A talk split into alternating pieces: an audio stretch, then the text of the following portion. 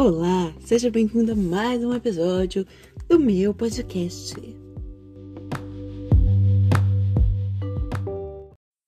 Então, gente, no episódio de hoje eu vim contar uma história assim bem legal que aconteceu na minha vida. Uma história assim que quando criança me ajudou muito a ficar traumatizado com os meus amigos. Isso sim. Hoje, gente, eu vim contar o dia que eu risquei o carro da vizinha. É, eu risquei o carro da vizinha, a vizinha mais insuportável que tinha na rua. Eu risquei o carro dela, gente. Então, isso foi numa época distante.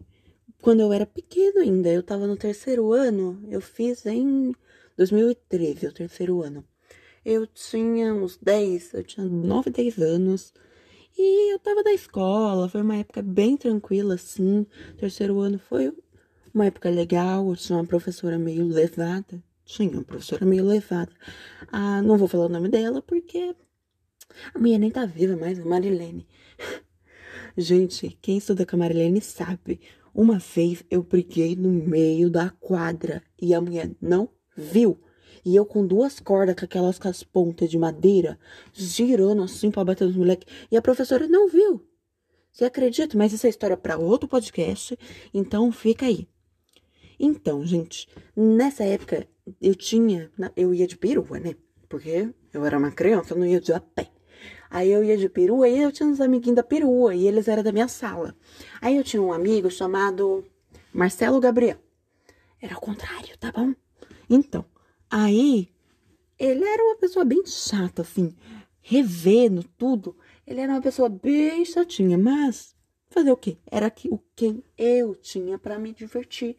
Era meu amigo, era acho que meu melhor amigo. O povo até me zoava, meus primos, porque eu ficava ah, comentando sobre ele. O Gá, o Gá, porque o nome dele era.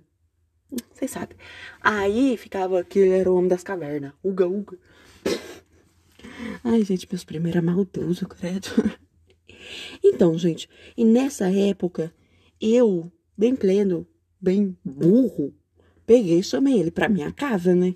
Não era a primeira vez que ele ia lá em casa. E a primeira vez que ele foi, ele foi tratado como rei. E eu queria ser tratado como rei também, então eu chamava ele. É claro, não sou burro. Gente, aí a gente combinou de ir quando chegasse da escola. Ele morava perto.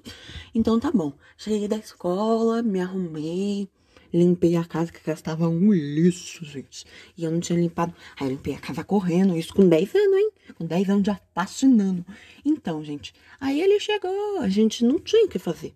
Porque eu não tinha planejado nada na minha cabeça. Aí ele que deu a primeira ideia do mal, tá bom? Porque ele que decidiu, decidiu não, ele propôs da gente ir apertar as campainhas na rua. E a gente saiu na rua para ir apertar as campainhas. Mas deu tudo errado, né? É claro, é bairro de pobre. Tinha uma casa na rua que tinha campainha. E a gente decidiu não apertar porque era a casa da frente da minha casa. A moça ia saber que foi a gente. Então, assim, a gente decidiu não apertar.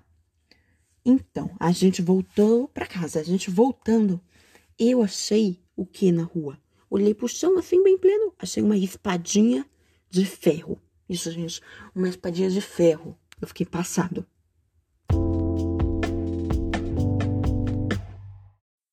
Gente, deixa eu situar para vocês a garagem, né? Porque a garagem era da casa do meu avô, morava junto com meu avô, né? Minha mãe também. Aí ele alugava a garagem para a vizinha do lado, que era a vizinha mais insuportável de todas. Continua sendo. Agora eu mudei de casa, meus vizinhos são outro. Mas ela continua sendo insuportável.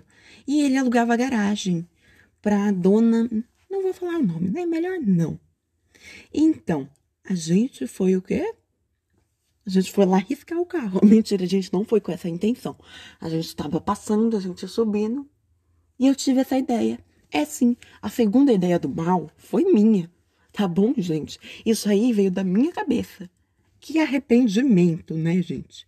Porque se eu soubesse tudo que ia dar. E chegando no, no carro, né? Era um Fox preto. Gente, é preto ainda essa merda. Que fica mais aparente ainda. A gente não sabia o que riscar. Não sabia. Eu não fazia ideia do que escrever e eu não queria fazer um desenho. Então, ele deu a ideia de eu escrever burra. A terceira ideia do mal foi ele, tá bom? Ele, ele Como que fala? Ele fez parte disso. Ele compartilhou dessa maldade. Escrever burra. Eu peguei e escrevi. Burra. Quando eu vi, eu tinha botado um R só. Eu escrevi burra. Gente, eu quero burro da situação. Porque eu fui fazer isso? Ai, eu não tinha limites. Aí eu escrevi burra bem tranquilo e continuou a vida.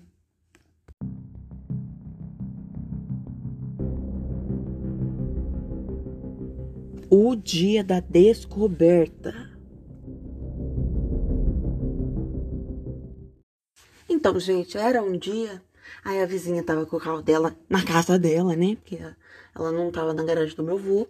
Aí ela descobriu que tinham riscado o carro dela. Aí a primeira pessoa que ela confiou de mim. É claro, né? A criança retardada. Aí eu peguei, né? E neguei com toda a força e fé de que não iam me descobrir. Oh, coitado. Aí eu só neguei, né? Aí ela falou pra minha irmã. E a minha irmã queria ligar pro meu amigo para saber se ele sabia se tinha visto alguém riscar o carro, né? Eu bem pleno fui lá e dei o truque. Eu falei, eu que vou ligar. Aí eu fui ligar, eu disquei o número dele, que eu sabia o número dele na época.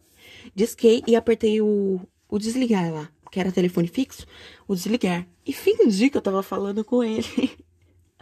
Ai, gente, eu. A, a, a quarta ideia do mal foi minha também. Nossa, gente, nessa época eu era uma criança bem doida. Então, e dei o truque. E no início a minha irmã acreditou. Só que ela decidiu ligar para ele para confirmar. Então ela só deu redial, que é o. Você liga pro último, último número que foi discado. E falou com ele. Aí ela descobriu que eu nem ligado para ele tinha e o maldito me dedurou e falou que foi tudo ideia minha. Tudo ideia minha que eu tinha feito isso sozinho. Nossa, eu tenho raiva dele até hoje. Se eu ver ele na rua, eu arrumo uma espadinha de ferro e dou na cabeça dele. Aí tá bom, né? O dia da descoberta. Eu fui pro Habibs, meu pai passou lá, pegou eu e minha irmã e a gente foi pro Habibs. Foi dar uma volta. Quando a gente voltou pra casa, Filha, minha mãe estava me esperando. Mas vamos voltar um pouquinho antes. Tipo, uma semana antes de riscar o carro, era dia das crianças. Era dia das crianças. E a gente. E a minha mãe tinha comprado Imaginex. Ela não sei de onde ela tinha tirado dinheiro. Que era uma época difícil, né? E eu queria Imaginex caro. E ela comprou, tipo assim. E uma semana depois eu fiz essa palhaçada. Gente, Aí tá, voltando pro dia do Habibs. Eu passei o dia agoniado. O dia agoniado. Sabe quando você sabe que você vai apanhar? Você vai levar uma surra. Então, passei o dia com aquele sentimento de eu vou morrer. Oh, meu Deus. E no fim eu não morri. Tô vivo. Com sequelas. Mentira, minha mãe. Pior que minha mãe nem me bateu tanto assim. Ela já me bateu hum, outras vezes que foram piores por outros motivos, mas dessa vez foi ela, foi bem tranquila, ela foi bem calma. Olha, foi Deus que entrou na minha vida, gente. Então, gente, esse foi o episódio. Foi um episódio assim pra contar uma história da minha vida. Se vocês querem ouvirem, ouvirem mais histórias da minha vida, vai no meu canal que eu vou contar bastante lá. Esse foi o podcast. É nessa que eu vou. Vai no meu Instagram também. Valeu, falou. Arroba Gabriel Fui.